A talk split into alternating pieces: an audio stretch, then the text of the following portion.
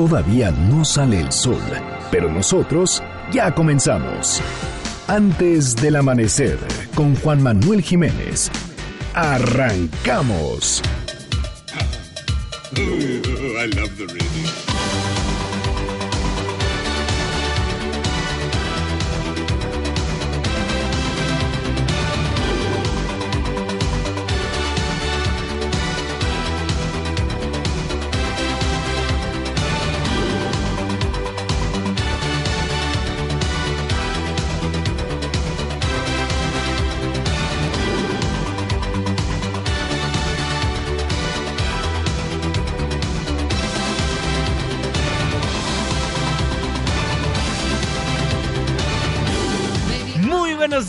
me da muchísimo gusto darles la bienvenida a este espacio madrugador de MBS Noticias 102.5 Gracias por acompañarnos antes del amanecer. Mi nombre es Juan Manuel Jiménez y como todos los días, como todas las mañanas, lo invito a que nos acompañe, a que nos sintonice hasta las seis en punto para que desde muy temprano se informe de las noticias más relevantes de nuestro país. En este espacio, en este programa que hacemos absolutamente todos, por lo cual lo invito a formar parte de la expresión en línea y nos deje saber lo que opina de lo que le presentamos a lo largo de estos 60 minutos de información.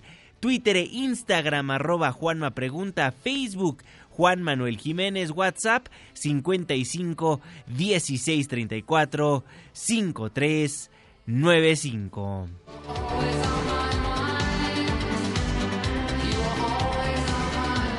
Always on my mind de The Pet Shop Boys. Muchísimas gracias por solicitarnos a los grupos, a los artistas, las canciones que ponemos para musicalizar antes del amanecer. El día de mañana, más bien, el próximo lunes, el próximo lunes, ¿a quién le gustaría escuchar?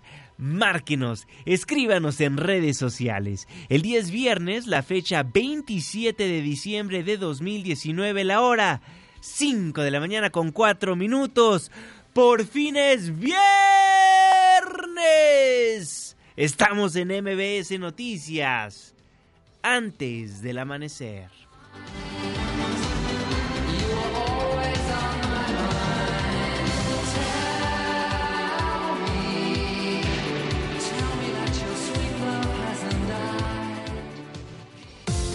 ¿De quién es el santo? Hoy, 27 de diciembre del 2019, felicitamos a Juan Apóstol, Nicreta, Máximo, Teodoro. Muchas felicidades. Clima.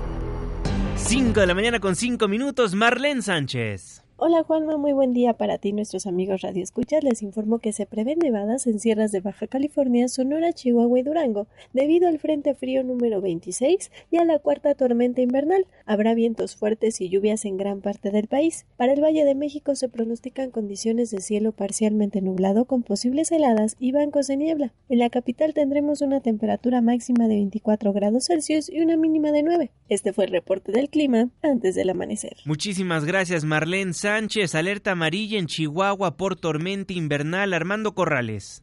Buenos días, Juanma. La Coordinación Estatal de Protección Civil de Chihuahua emitió un aviso preventivo ante la entrada a la entidad del Frente Frío número 26 en conjunto con la cuarta tormenta invernal de la temporada. Será a partir del viernes y parte del sábado 28 de diciembre que se espera la presencia de lluvias, vientos fuertes y la posible caída de nieve o aguanieve en algunas partes del estado. Según el Servicio Meteorológico Nacional, dependiente de la Comisión Nacional del Agua, el pronóstico es que se presenten lluvias de dispersas a moderadas en la zona noreste y occidente, principalmente en Ascensión, Nuevo Casas Grandes, Madera y Bocoina. Además, se prevé posible caída de aguanieve o nieve para el transcurso de este viernes y el sábado en partes altas de la Sierra Traumara, principalmente en Madera, de Mozachic, Ocampo, Bocoina, Huachochi, Basaseachi, Krill, Gómez Farías y Bachíniva. Para el resto del estado, el pronóstico es de temperaturas bajas y fuertes vientos, condición que podría prevalecer hasta el martes, ya que continúa el pronóstico de caída de nieve o aguanieve así como lluvia angelante con temperaturas que permanecerán por los cero grados en la mayor parte de la entidad. Hasta aquí la información desde Chihuahua. Gracias Armando. Y donde ya nieva es en Baja California. Antonio Maya.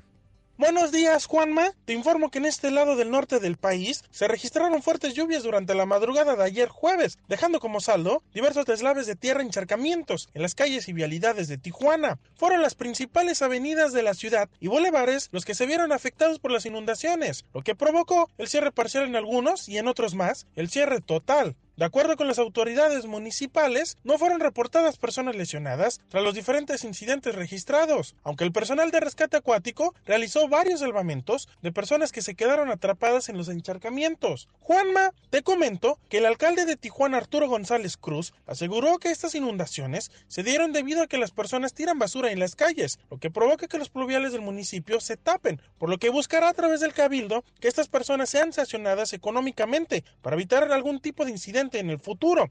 Por su parte, el director de Protección Civil de Tijuana, José Luis Rosas, aseguró que a partir de hoy hasta los primeros días de enero habrá lluvias aisladas y estará parcialmente soleada la ciudad. Hasta aquí el reporte desde Baja California. Muchísimas gracias, Antonio. Se reportan bajas temperaturas en 13 municipios de Durango. Marta Leticia Casas, buen día.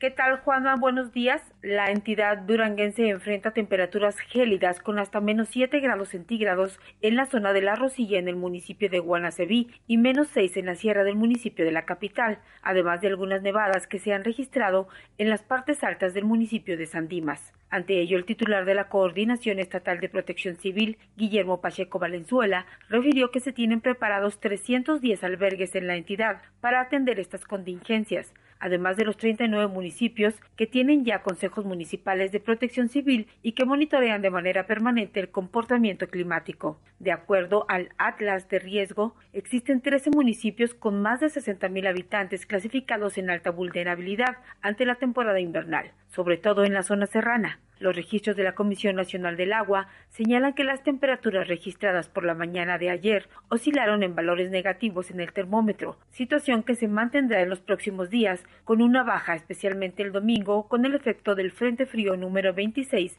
y la cuarta tormenta invernal. Hasta aquí mi reporte. Muchísimas gracias. Para la Ciudad de México los termómetros van a marcar una mínima de 9 grados y una máxima de 24.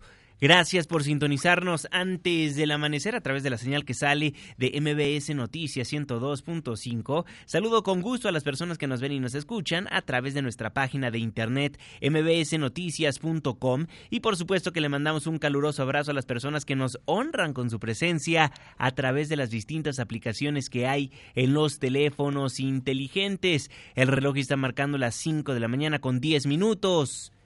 Le voy a informar. Detuvieron al segundo implicado en el ataque a la saxofonista oaxaqueña. Los detalles con nuestra corresponsal en la entidad, Evelyn Aragón. Buen día, Evelyn.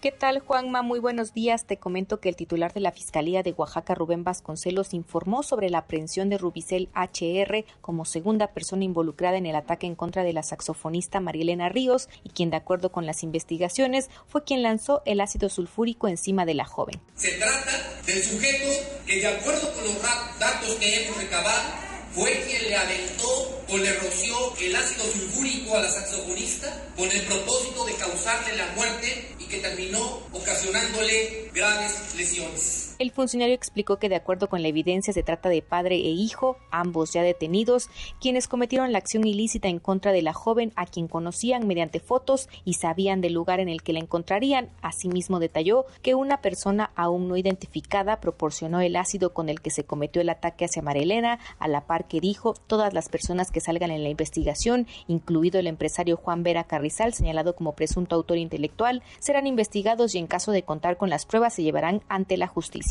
Hasta aquí el reporte. Muchísimas gracias, Evelyn. El abogado de los familiares de los 43 estudiantes de la normal rural de Ayotzinapa aseguró que los estudiantes habrían sido separados en pequeños grupos y llevados a diferentes municipios aledaños a Iguala la noche de su desaparición. Explicó que de acuerdo a versiones fidedignas obtenidas de manera reciente, se sabe que el grupo delincuencial que los desapareció determinó no moverlos juntos. La voz de Vidulfo Rosales. De acuerdo a las investigaciones, a, las nuevas investigaciones que se realizan es los estudiantes no, de acuerdo a la teoría del basurero de Cocula, de la famosa verdad histórica, ellos no, no, no hay un punto en el cual los estudiantes hayan sido llevados los 43, ¿no? Más bien los datos que ahora se tienen es que ellos pudieron haber sido divididos en varios grupos y, su paradero puede ubicarse en distintos, en varios municipios aledaños a, a Iguala. Además indicó que junto con la comisión presidencial del caso implementada por el mismo gobierno federal, se ha dirigido hasta en un 90% los esfuerzos de la búsqueda de los estudiantes de la normal Isidro Burgos en fosas clandestinas ya identificadas en donde se presume podrían estar sus restos. Hay búsqueda en vida, pero toda la información que está llegando hoy lamentablemente no es en vida. Toda la información que está llegando de búsqueda es, es búsqueda en fosas. Y entonces hay una búsqueda en fosas que se está, digamos, la mayor, el, el 90% de las búsquedas es en fosas. Importantísima la información que da a conocer Vidulfo Rosales, el abogado de los familiares de los 43. Los estudiantes habrían sido separados en pequeños grupos y llevados a diferentes municipios aledaños a Iguala. Esto ocurría la misma noche de su desaparición en el mes de septiembre, ya hace cinco, cinco años. Veremos si el gobierno federal confirma o niega la versión que ayer dio a conocer Vidulfo Rosales. 14 minutos después de la hora. Cadetes de la Universidad de la Policía refuerzan seguridad en corredores turísticos de la Ciudad de México. Adrián Jiménez, buenos días.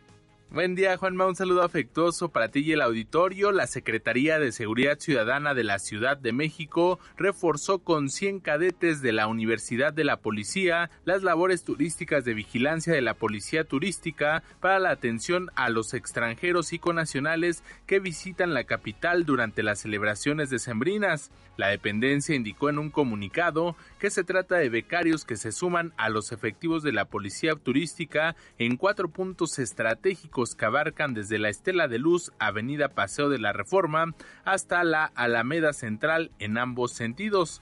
Recordó que durante este periodo vacacional desplegó a los oficiales de la Policía Turística con el objetivo de auxiliar y orientar a los viajeros que visitan las principales zonas de la ciudad, como el Centro Histórico, Paseo de la Reforma, Santa Fe, Polanco y Xochimilco. En este sentido, la Secretaría de Seguridad Ciudadana destacó que dicha unidad está capacitada para atender las demandas de los visitantes que con motivo de las festividades de fin de año llegan a la Ciudad de México, uno de los destinos con mayor afluencia de turismo nacional y extranjero. Juan Auditorio es la información. Buenos días. Buenos días, Adrián. Y hablando de policías, el oficial Mario Alberto Lover, el vocero de los policías federales que rechazaron sumarse a la Guardia Nacional, denunció que este jueves fue víctima de una agresión por parte de sujetos armados en Cocula Guerrero. La voz del oficial Mario Lover. Me encuentro ya en un lugar seguro, que no pasó a mayores, lo único que, que sí este, es lamentable que, que, espantaron a mi familia, a mis hijas, a mi esposa y pues vamos a hacer lo correspondiente debido a que, a que el jefe de la división, Perrin, y el comisionado Valencia no, no pudieron este, tomar cartas en el asunto, no, no, no, no hubo apoyo de ellos, estaban echando la culpa al, al, secretario Durazo, que sin una orden de él, que no podría mover nada, y pues yo, yo estuve más de, más de cuatro horas en un lugar este de encerrado por, con mis hijas este, y repeliendo la agresión. Bueno, estaremos al pendiente de la información que se vaya generando en torno a esto que dio a conocer Mario Alberto Lover, el vocero de los policías federales quienes rechazaban su integración a la Guardia Nacional. 16 minutos después de la hora, el Frente Frío número 26 y la cuarta tormenta invernal provocarán lluvias y bajas temperaturas en gran parte del país. Ya se lo adelantábamos, pero ¿quién mejor para darnos a conocer los detalles de las acciones que implementará Protección Civil que el mismo coordinador nacional de dicha dependencia, David León? Hoy es viernes. Viernes de Protección Civil. Protección Civil, antes del amanecer. ¿Y tú ¿Ya estás preparado? Coordinador, muy buenos días, feliz Navidad, feliz Año Nuevo, ¿cómo está?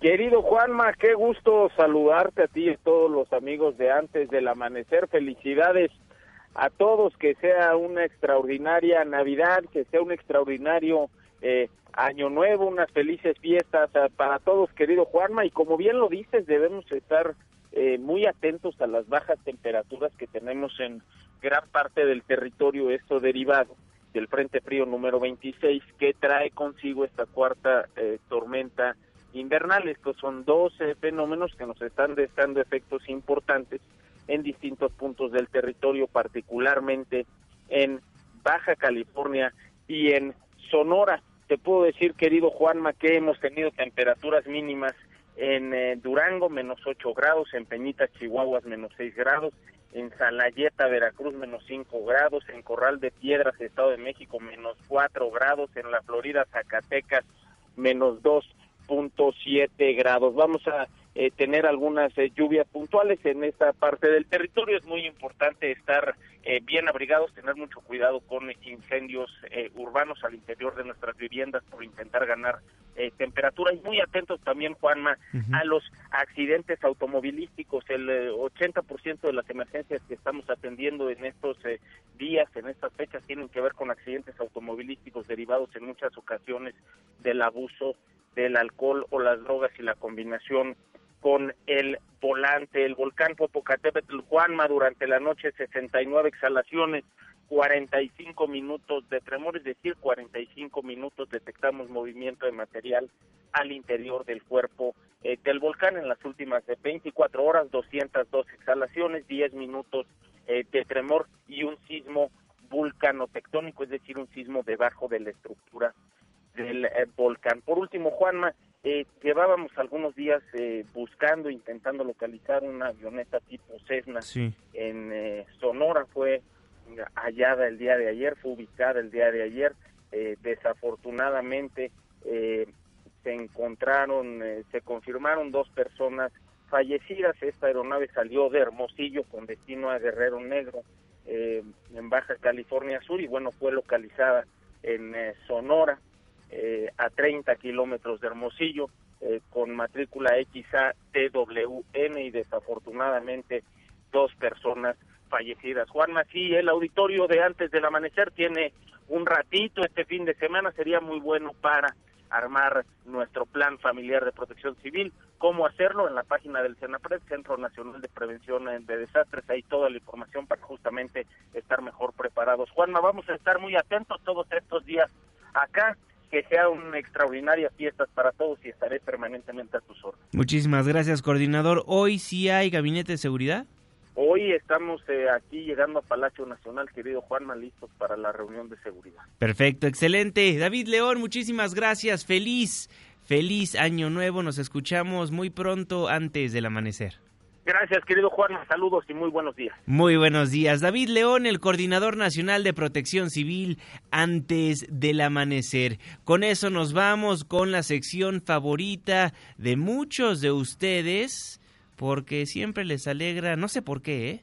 la mañana siempre les alegra este inicio de fin de semana. Producción, despiértenme al faraón. Despertando al faraón. Me tratas como una princesa y me das lo que pido. Tú tienes el bate y la fuerza que yo necesito. Cuando estamos solos, te juro, no me falta nada.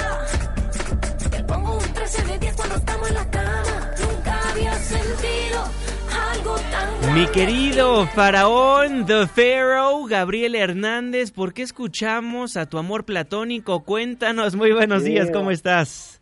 Eh, primero que nada, muchas gracias eh, por esta sección. Es la, primera, es la primera vez que agradezco que me despierte así, porque estaba teniendo unas pesadillas espantosas.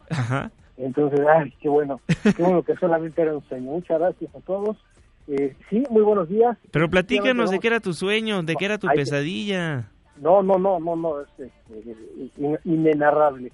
Hablemos de Jennifer López, que es un sueño bonito. Venga, cuéntanos. Es, lo que, ¿Qué le repara en el 2020 a mi Jennifer López? Imagínate nada más, se encuentra precisamente en una relación sentimental sumamente estable, bueno, o aparentemente así, así sucede, después de varias historias ahí fallidas con diferentes personalidades, pues ahora sí está muy bien con el ex beisbolista Alex Rodríguez.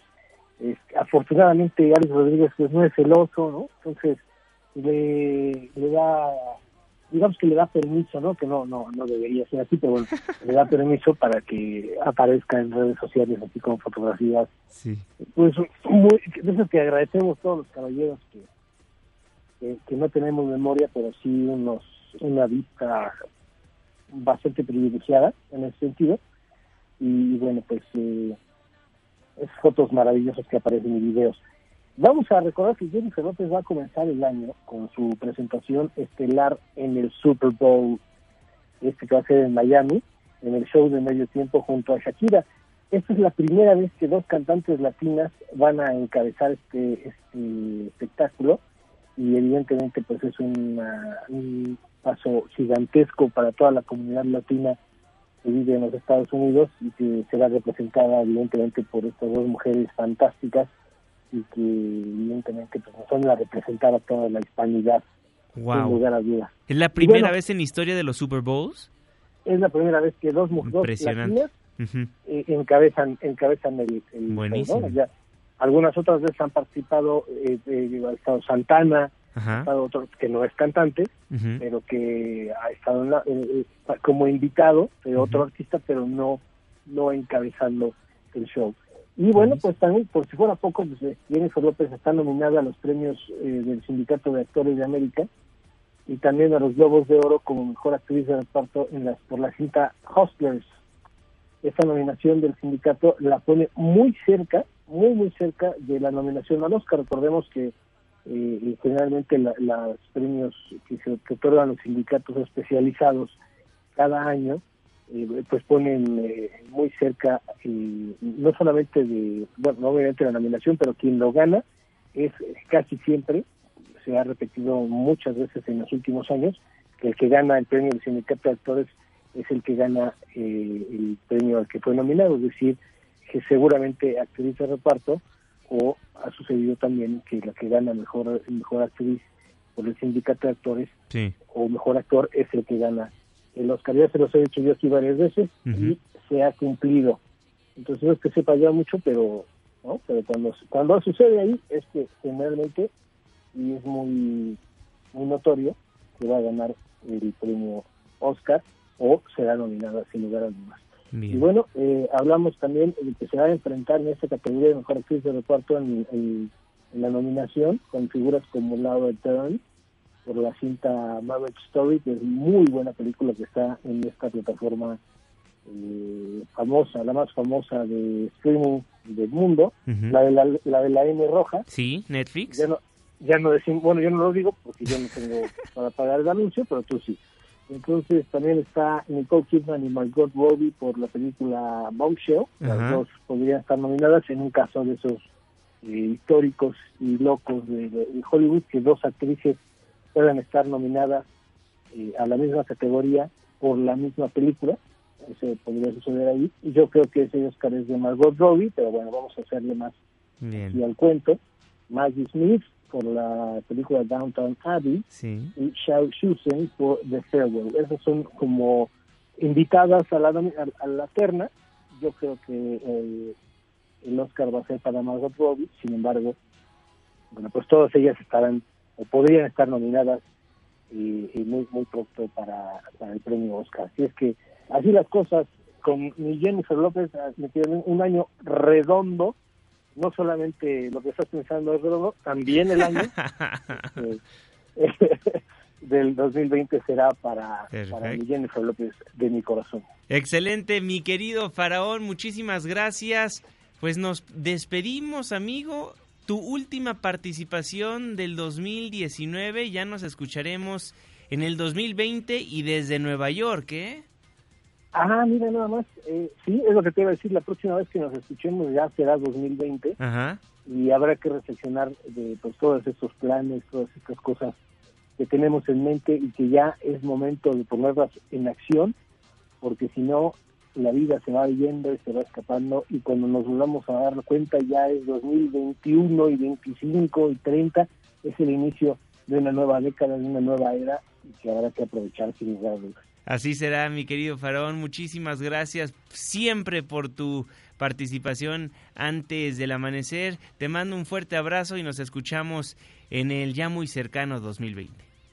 Abrazo para todos, Faraón-Gabriel en Twitter e Instagram, el Faraón del Espectáculo en Facebook. Ya lo saben, nos vemos pronto, nos escuchamos mejor y que tengan toda clase de bendiciones y para bien en este 2020. Arroba faraón-gabriel, muchísimas gracias hermano, te mando un abrazote. Igualmente, que, te vaya muy bien. 28 minutos después de la hora, con eso nos vamos a un breve corte comercial, nos vamos a la pausa. Al regresar vamos a estar platicando de lo que está pasando en las inmediaciones del mercado de la Merced y también en la zona afectada.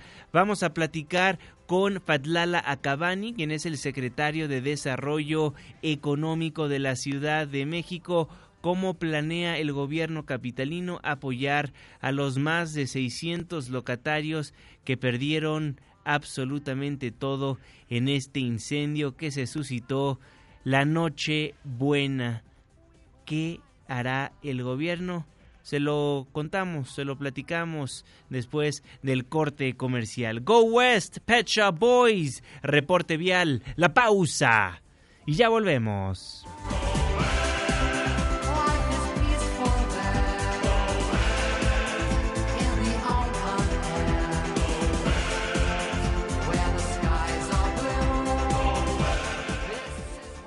Antes del amanecer, con Juan Manuel Jiménez. Con Juan Manuel Jiménez. Continuamos.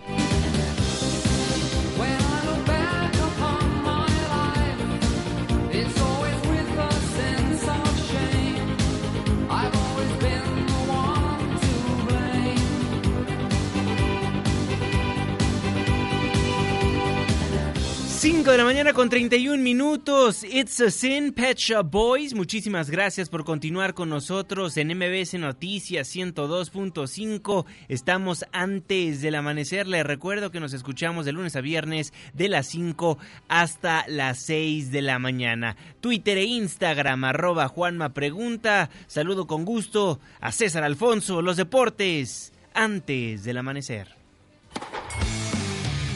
Deportes con César Alfonso, en sustitución de Luis Enrique Alfonso.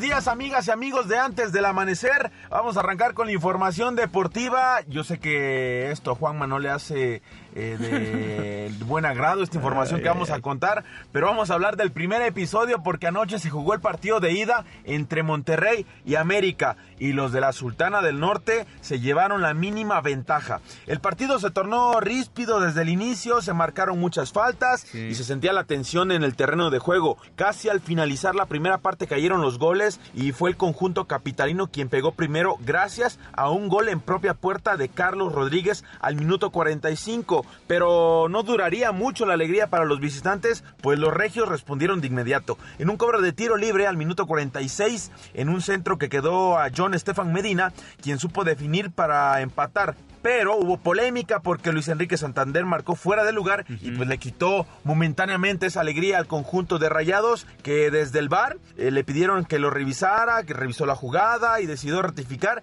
y otorgarle como gol legítimo al conjunto de Rayados. Con esto era 1-1 en, en la primera mitad. En la segunda mitad pues prometía mucho ya que los comandados por el turco Mohamed tenían que sacar la ventaja sí o sí, sí o sí en este encuentro de ida en el cual se tornaba muy hasta que una expulsión del juvenil Sebastián Córdoba al minuto 53 dejaría en desventaja al equipo americanista. Ahí fue cuando Rayado se fue con todo al frente para buscar la victoria, pues hasta ese momento el marcador seguía uno por uno. América había aguantado bien los embates regios, pero nada más y nada menos que a el último minuto, señores y señores. Casi, casi la Cruz Azularon, pero todavía no es el último partido. Pues con una genialidad de Funes Mori, que con una chilena logró el gol del triunfo para dejar las acciones 2 por 1 hasta el momento, a falta de lo que ocurre en el partido de vuelta. Ojo, 2 por 1, sí, Monterrey sacó la ventaja, sí, hay que felicitar a los eh, jugadores de Monterrey, ¿no? Por el esfuerzo también que hicieron en el tema de ir al Mundial de Clubes, regresar, regresar de Qatar, ahora jugar la final, descansar un poco. Hicieron un buen partido, pero ojo, ojo, todavía falta un partido en el de vuelta en el, en el Azteca y con esto América es un experto en remontadas. Ojo que desde Tigres como Oriel en el, fue, fue, el trayecto para llegar a la final, siempre se vieron en contra los resultados eh, en los de ida. Así que vamos a ver cómo se va a tornar el partido de vuelta porque va a ser muy, muy interesante. Y ahora vamos a pasar a las reacciones porque hablaron los dos técnicos eh, post partido y en la conferencia de prensa el primero en hablar fue el Piojo Herrera, que ya su distinguida personalidad habló sobre el arbitraje, pero lo más destacado fueron las palabras que dijo sobre el poder dar la vuelta en el Azteca. Ojo, ya lo comentamos, a sabiendas que el equipo es un experto en marcadores en contra y remontar. Vamos a escuchar lo que dijo el Piojo Herrera. Me decía que estaban revisando la jugada. Yo no entiendo por qué no, por qué no el árbitro va a ver la jugada. Al fin de cuentas hay dudas. Eso es lo que estoy insistiendo. El VAR está para ayudar y el árbitro para decidir. La decisión final es del árbitro. Si él va y la revisa con la jugada de, de, de, de algún partido que va el árbitro revisa, no puedes reclamar. Porque ya la vio y ya está convencido de lo que está pitando. Pero si va a dejar que piten los de arriba o porque digan que los exhiben o no, no van a, a, a revisar, no van a, a, utilizar la herramienta que es muy buena, bueno, pues es una circunstancia. Y la puede ir a checar. Pasando con el turco, quien tiene otra sensación tras llevarse la ventaja en este primer encuentro, destacó que muchos jugadores sintieron el viaje de regreso tras la participación del Mundial de Clubes, el viaje, bla, bla, bla. Y que el juego de vuelta irán a romper toda estadística en el Azteca. Vamos a escuchar lo que dijo el turco Mohamed. La liguilla perdió un partido ahí, hay siempre posibilidades de hacerlo. Las estadísticas también hay que verlas del otro lado. Nosotros no perdimos todavía ningún partido, así que si sigue esa estadística salimos campeones. Entonces vamos a, a inclinarnos por esa estadística nuestra, a favor nuestro, no por la otra que Monterrey nos gana hace mucho en la Azteca, sino por la que nosotros hace, hace muchos partidos no perdemos en la liga local. Hasta aquí la información, mi Juanma. Te mando un fuerte y caluroso abrazo. Ojalá esta, estos fríos ya pasen pronto porque sí, sí que se sienten amigo. sabrosos. Hasta aquí la información. Me despido. Soy César Alfonso. Chao. Chao, mi querido César Alfonso. Los deportes antes del amanecer. El América le va a dar la vuelta al Monterrey aquí en el Estadio Azteca. ¿O me equivoco? Twitter arroba Juan me pregunta, Facebook Juan Manuel Jiménez. Vámonos con un resumen metropolitano. Ya se suspendió la contingencia ambiental René Cruz. Juanma, muy buenos días. La Comisión Ambiental de la Megalópolis informó que la calidad del aire en la región noreste de la zona metropolitana mejoró sustancialmente durante las últimas horas al pasar de 178 puntos del índice de calidad del aire de PM2.5 a la una de la mañana de ayer a 116 puntos a las 10 horas en la estación Esahualcoyotl, mientras que el resto de las estaciones de monitoreo indicaban una calidad del aire de regular a buena. Por lo anterior, la CAME determinó suspender las medidas regionales para reducir la contaminación por partículas PM2.5 en la zona noreste del Valle de México. La comisión eh, se mantiene atenta a la evolución de la calidad del aire y a las condiciones meteorológicas. Asimismo, está trabajando en el reforzamiento de las medidas preventivas. Finalmente, la CAME hizo un llamado a la población para evitar y dar aviso de manera inmediata a los teléfonos correspondientes acerca de incendios, fogatas, quemas a cielo abierto, entre otros. Juanma, el reporte que tengo. Muy buenos días. Muy buenos días, René Cruz. Este jueves, la jefa de gobierno de la Ciudad de México, Claudia Sheinbaum, visitó por segundo día el mercado de la Merced tras el incendio que afectó al menos a 600 locales y dejó dos personas fallecidas. En el lugar, la mandataria capitalina aseguró que la rehabilitación del mercado podría tardar entre dos y tres meses.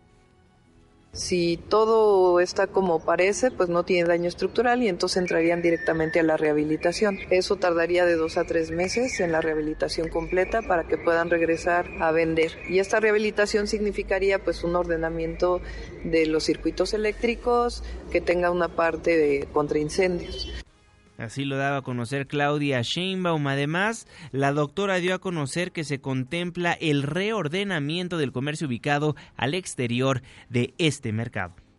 Es un ordenamiento. Eh, se han hecho muchas reubicaciones, justo el alcalde nos estaba platicando. Se han hecho muchas reubicaciones, se dan plazas y luego se regresan al mismo lugar. Entonces tiene que haber un ordenamiento que permita que sea seguro, que al mismo tiempo la gente pueda entrar a adentro del mercado, porque muchas veces se quedan en los comercios que están afuera. Entonces tiene que haber un ordenamiento, un orden, y nos va a permitir a su mayor seguridad en términos de protección civil y seguridad en general de la zona. Pero la Merced no fue el único mercado en el ojo del huracán en estos últimos días. También se incendió la madrugada del pasado domingo el mercado de San Cosme. Ahí la jefa de gobierno anunció que el gobierno de la Ciudad de México gestionará con la aseguradora para que les otorgue los recursos en efectivo para que inicien lo antes posible los trabajos de rehabilitación. Tras hacer un recorrido por dicho mercado, la mandataria capitalina también se comprometió a acelerar los trabajos de limpieza y empezar estas labores con el apoyo de personal de gobierno. Pueda dar el recurso en efectivo de lo asegurado para que de ahí pueda, de inmediato podamos entrar a trabajar, porque si no tarda demasiado en iniciarse la rehabilitación. Y para que aquellos que puedan vender en la zona que no está siniestrada, que lo puedan hacer. La electricidad todavía no se puede usar porque es riesgoso, pero lo vamos a hacer todo para que a partir del día de mañana pues ya empiece la limpieza y de ahí continúe la rehabilitación. Le vamos a dar todo el apoyo aquí al alcalde para que de inmediato pueda comenzarse la rehabilitación. Y de los apoyos económicos que van a recibir los comerciantes tanto del mercado de San Cosme como de la Merced, platiqué ayer en la televisión con el secretario de Desarrollo Económico de la Ciudad de México, Fatlala Cabani. Esto fue parte de lo que nos mencionó directamente dañados, o sea que se afectó su local y se incendió, estamos hablando de 640 conforme vamos sacando los escombros se puede incrementar esta cifra, pero todos los locatarios del ala que se quemó, donde surgió el incendio y se incendió, son alrededor de 1.240 también. Podemos considerar que damnificados son los 1.240 porque para la rehabilitación de esa zona del mercado, de esa de la nave mayor, vamos a tener que sacarlos en el peor de los casos. En el mejor de los casos, si esa parte de la nave mayor de la, del mercado de la Merced no sufrió ningún tipo de daño, entonces podemos hacer una rehabilitación por partes, ya lo señaló la jefa de gobierno, de tal manera que saquemos primero a los que lograron salvar sus mercancías, posteriormente sacamos a los que todo lo que quedó deshecho y eh, rehabilitamos a los que pueden iniciar su trabajo nuevamente. ¿Qué es lo que va a hacer la SEDECO para tratar de apoyar a estos comerciantes? Bueno, la jefa de gobierno instruyó dos tipos de apoyos, uno a fondo perdido, este lo, lo encabeza la Secretaría del Trabajo y Fomento al Empleo, 2.500 pesos mensuales hasta por seis meses para atender a quienes perdieron su trabajo en forma directa. Y a los dueños de los locales, digamos a los concesionarios de los locales, de los mercados públicos, se les va a dar un apoyo de hasta 25 mil pesos de un crédito con 0% de interés ¿Cómo se van a cerciorar ellos que esos recursos lleguen en algunas horas o días? Estamos trabajando en eso, hay confianza en las autoridades, hay confianza en la jefa de gobierno. La jefa de gobierno asistió ayer al mercado de la Merced, hoy volvió a asistir al mercado de la Merced y, y fue al mercado de San Cosme, de tal manera que la presencia de la jefa de gobierno ratifica la confianza que los locatarios tienen en sus autoridades. La presencia de la jefa de gobierno es una muestra clara de que vamos a cumplir. Vamos a cumplir, dice el gobierno capitalino. Y habrá nuevos cortes de agua en la Ciudad de México y el Estado de México. René Cruz, nuevamente, buen día. Juanma, muy buenos días. La Conagua anunció que en los próximos días se realizarán nuevos cortes programados al suministro de agua en bloque que se envía a la Ciudad de México y el Estado de México por trabajos de mantenimiento, los cuales implicarán una inversión de cerca de 50 millones de pesos. El organismo detalló que los primeros trabajos se iniciaron ayer y concluirán a las 8 de la mañana del sábado 28 de diciembre. Las obras que requerirán una inversión de 9.16 millones de pesos se ejecutarán en los acueductos Los Reyes Ferrocarril y Teoloyucan, así como en las plantas Barrientos y Coyotepec. Los trabajos comprenden la sustitución de tramos de tubería y cambio de válvulas de seccionamiento en pozos, plantas de bombeo, subestaciones eléctricas, centros de control de motores y trenes de descarga, con lo cual se eliminarán fugas hoy presentes. Por ello se suspenderá la operación de los pozos de los ramales Tizayuca-Pachuca, Los Reyes Ferrocarril y Teoloyucan en el punto de entrega del municipio de Tizayuca Hidalgo, los del Estado de México Zumpango, Coyotepec, Teoloyucan, Cuautitlán, Cuautitlán Izcalli, así como las alcaldías Gustavo Amadero, Cuauhtémoc y Azcapotzalco en la Ciudad de México. Un segundo operativo de reparaciones iniciará a las 9 horas del 27 de diciembre y concluirá también el 28 de diciembre a las 9 de la mañana, trabajos que implicarán una inversión de 1.8 millones de pesos y se realizará en el acueducto Texcoco, por lo que se suspenderá la operación de los pozos del ramal Peñón Texcoco, particularmente en el punto de entrega Planta Lago, ubicada en la zona norte del municipio de Nezahualcóyotl. Finalmente, otra etapa en la que se invertirán 39.2 millones de pesos se llevará a cabo en el acueducto Tláhuac y la planta La Caldera de las 8 de la mañana del 3 de enero del 2020 a las 20 horas del 5 de enero. Para la ejecución de esta última se requerirá suspender la operación de los pozos del ramal Tláhuac y Mixquic Santa Catarina en el punto de entrega La Caldera en los municipios de Nezahualcóyotl, La Paz y Valle de Chalco y en las alcaldías Iztapalapa y Tláhuac aquí en la Ciudad de México. Juanma, el reporte que tengo. Muy buenos días. Muy buenos días, René Cruz. Gracias por la información y gracias a usted también que nos hace el favor de sintonizarnos antes del amanecer a través del 102.5 de su frecuencia modulada en el Valle de México, en el resto de la República Mexicana, en las ciudades que bajan la señal de esta casa informativa en este 27, 27 de diciembre de 2019. Fíjese que un día como hoy, pero de 1978, se fundaba el Colegio Nacional de Educación Profesional Técnica, el CONALEP, organismo descentralizado de educación media superior. Con eso nos vamos a un breve corte comercial, nos vamos a la pausa. Al volver, le voy a desmenuzar poco a poco lo que pasa entre Bolivia y México. México en aquel país tiene una embajada. Y en esa embajada están varios exfuncionarios del gobierno del expresidente de Bolivia, Evo Morales, situación que le ha causado un gran enojo, un gran enojo al actual gobierno boliviano. Lo vamos a desmenuzar porque se mandaron muchos mensajes entre el canciller de México y la canciller de Bolivia. Le respondió el subsecretario de el Caribe y América Latina, Maximiliano Reyes, y volvió a contestar el gobierno de Bolivia. Y después hasta se metió el expresidente de Bolivia, quien llamó al presidente Andrés Manuel López Obrador cobarde y sumiso. Lo desmenuzamos al volver de la pausa comercial. Twitter arroba Juanma Pregunta, Facebook Juan Manuel Jiménez. Ahí viene la pausa. Ya volvemos.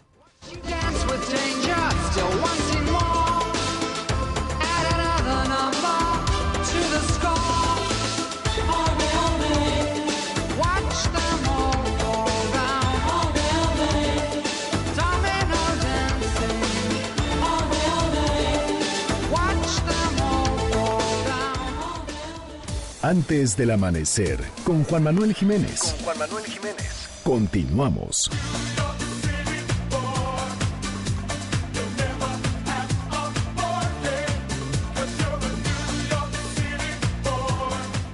York City Boy, Pet Shop Boys.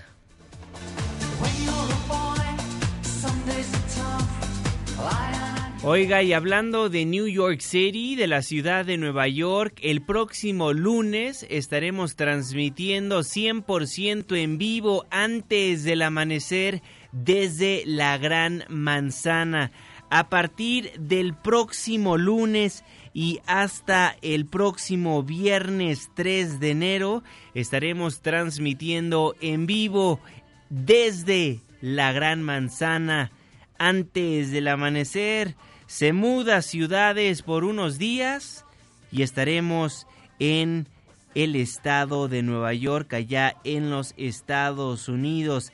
El 30, el lunes 30, estaremos transmitiendo desde allá, el 31 también, recordándole usted que el miércoles primero de enero de 2020, el primer día del año, no habrá ningún espacio informativo en esta estación porque se descansa, pero va a poder escuchar la mejor música que tiene este mundo en Stereo Rey por MBS Noticias y el 2 y 3 sí tendremos un programa. Vamos a estar transmitiendo a lo largo de esos días lo que fue noticia en el 2019, lo que marcó la agenda económica, social, política y cultural tanto en México como en el mundo. ¿Hay algún evento específicamente que usted quiere que toquemos?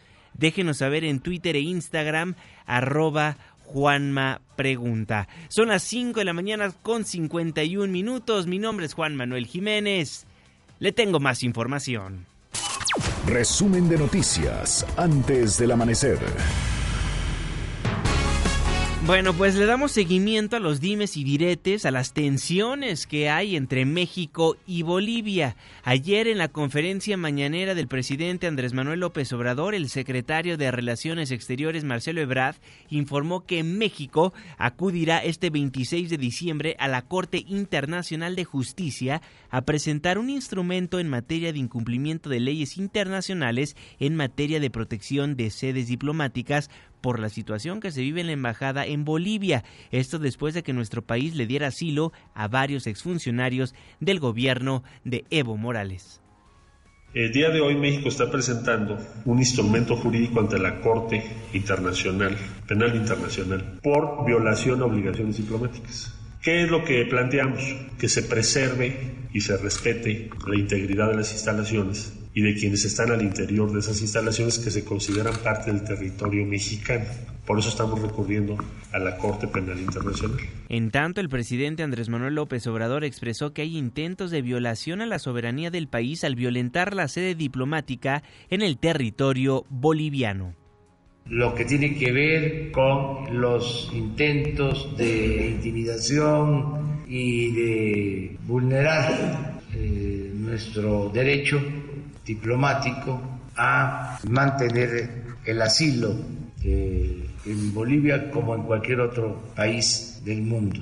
Esperemos que se recapacite y que se respete el derecho de asilo y que se aleje cualquier tentación de tomar eh, o vulnerar nuestra soberanía al querer penetrar en nuestra embajada, en la embajada de México en Bolivia. Eso no lo hizo ni Pinochet. Eso no lo hizo ni Pinochet. Fuerte la declaración del presidente Andrés Manuel López Obrador. Y después de estos pronunciamientos en Palacio Nacional, la Cancillería de Bolivia publicó un comunicado en donde dan a conocer que las relaciones bilaterales con el gobierno de los Estados Unidos mexicanos se deterioraron desde el momento en el que el gobierno mexicano ayudó al expresidente Evo Morales a tergiversar la realidad sobre la lucha y la voluntad del pueblo boliviano. El gobierno de Bolivia, cito textualmente, aseguró que México ha tergiversado y distorsionado la verdad respecto a las medidas de seguridad en dicha embajada y han manifestado que temen que las fuerzas del orden ingresen a esa embajada a sacar a los asilados. Y después de que se publicó esta carta, el subsecretario para América Latina y el Caribe, Maximiliano Reyes Zúñiga, llamó a la Cancillería de Bolivia, Karen Longaric, a sostener un encuentro en un país intermedio para buscar una ruta de salida ante la situación que se vive en la Embajada de México. hacer un llamado a que abramos un canal de comunicación directo e incluso personal cuando ella lo estime conveniente y ojalá sea lo más pronto posible. Y le propongo que incluso nos encontremos en un país intermedio geográficamente, dada la cantidad de trabajo que ambos tenemos y con el propósito fundamental de encontrar una ruta a cerrar este episodio. Y a este mensaje respondió rápidamente la Cancillería de Bolivia. A través de Twitter, la dependencia gubernamental escribió que, y cito textualmente, la canciller Karen Longaric saluda la iniciativa del subsecretario Maximiliano Reyes. México vuelve a priorizar la diplomacia. La canciller Longaric está dispuesta a dialogar con el canciller Marcelo Ebrard, es decir, aceptan la propuesta del gobierno de México siempre y cuando quien sea el secretario de Relaciones Exteriores, Marcelo Ebrard, sea el negociador. Ponen sus condiciones en Bolivia. Y ya para rematar, en la noche, el gobierno de Bolivia reveló que fue México quien pidió mayor resguardo en la embajada. Nos vamos hasta Bolivia con nuestro corresponsal, Fernando Gutiérrez. Fernando, buenos días, ¿cómo estás? Buenos días, Juanma. Dos notas cursadas a la Cancillería de Bolivia el 19 y el 29 de noviembre, además de tres visitas personales de la embajadora de México para que se refuerce la seguridad de esa embajada en La Paz, fueron recibidas por la ministra de Relaciones Exteriores de Bolivia, Karen Longaric. La canciller descartó totalmente que organismos de seguridad bolivianos vayan a intervenir la embajada ni la residencia de la embajadora. En reiteradas oportunidades, inclusive a los medios de prensa mexicanos, he indicado que el gobierno de Bolivia jamás invadiría o jamás ingresaría a un recinto diplomático violando las inmunidades diplomáticas.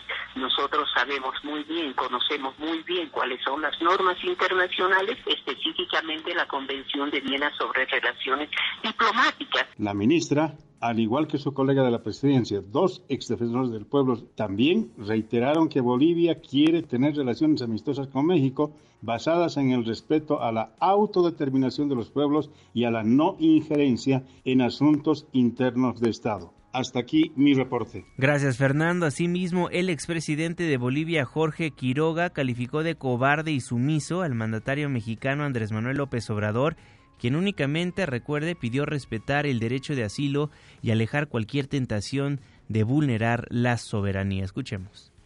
Quiero responder al presidente López Obrador y a México. Hemos venido respondiendo con deferencia, con respeto, con consideración. Y creo que el señor López Obrador, este cínico sinvergüenza, se pasó de bellaco con Bolivia, porque ha confundido nuestro respeto, nuestra deferencia con cobardía. Y es bueno que no se equivoque, que no venga a matonear a la segunda presidenta mujer de la historia de Bolivia la foto de López Obrador es arrodillado ante Estados Unidos, arrodillado ante Castro y pretende agarrar a patadas a Bolivia y a Janine Áñez. No vas a poder, no te va a ir bien. Responde las preguntas si tienes un mínimo de hidalguía. Ojalá que te atrevas, pero estoy seguro que te vas a esconder y mandarme gente que me insulte. Bienvenido. Aquí vamos a estar los bolivianos. Te pasaste de sinvergüenza, te pasaste de cínico y te pasaste de cobarde matoncito López Obrador. Eres una vergüenza para México y para América Latina. Mire, estemos de acuerdo o no con el asilo de exfuncionarios de Evo Morales en la Embajada de México en Bolivia, las expresiones del expresidente de Bolivia, Tuto Quiroga, hacia un jefe de Estado, hacia el presidente López Obrador, se me hacen una falta de respeto. Y lo repito, ¿eh? estemos de acuerdo o no con el asilo de exfuncionarios de Evo Morales en la Embajada de México en Bolivia. Pues estaremos pendientes si es que hay un diálogo entre los cancilleres de ambas naciones. Por lo pronto, baja un poco la presión en esta olla express internacional.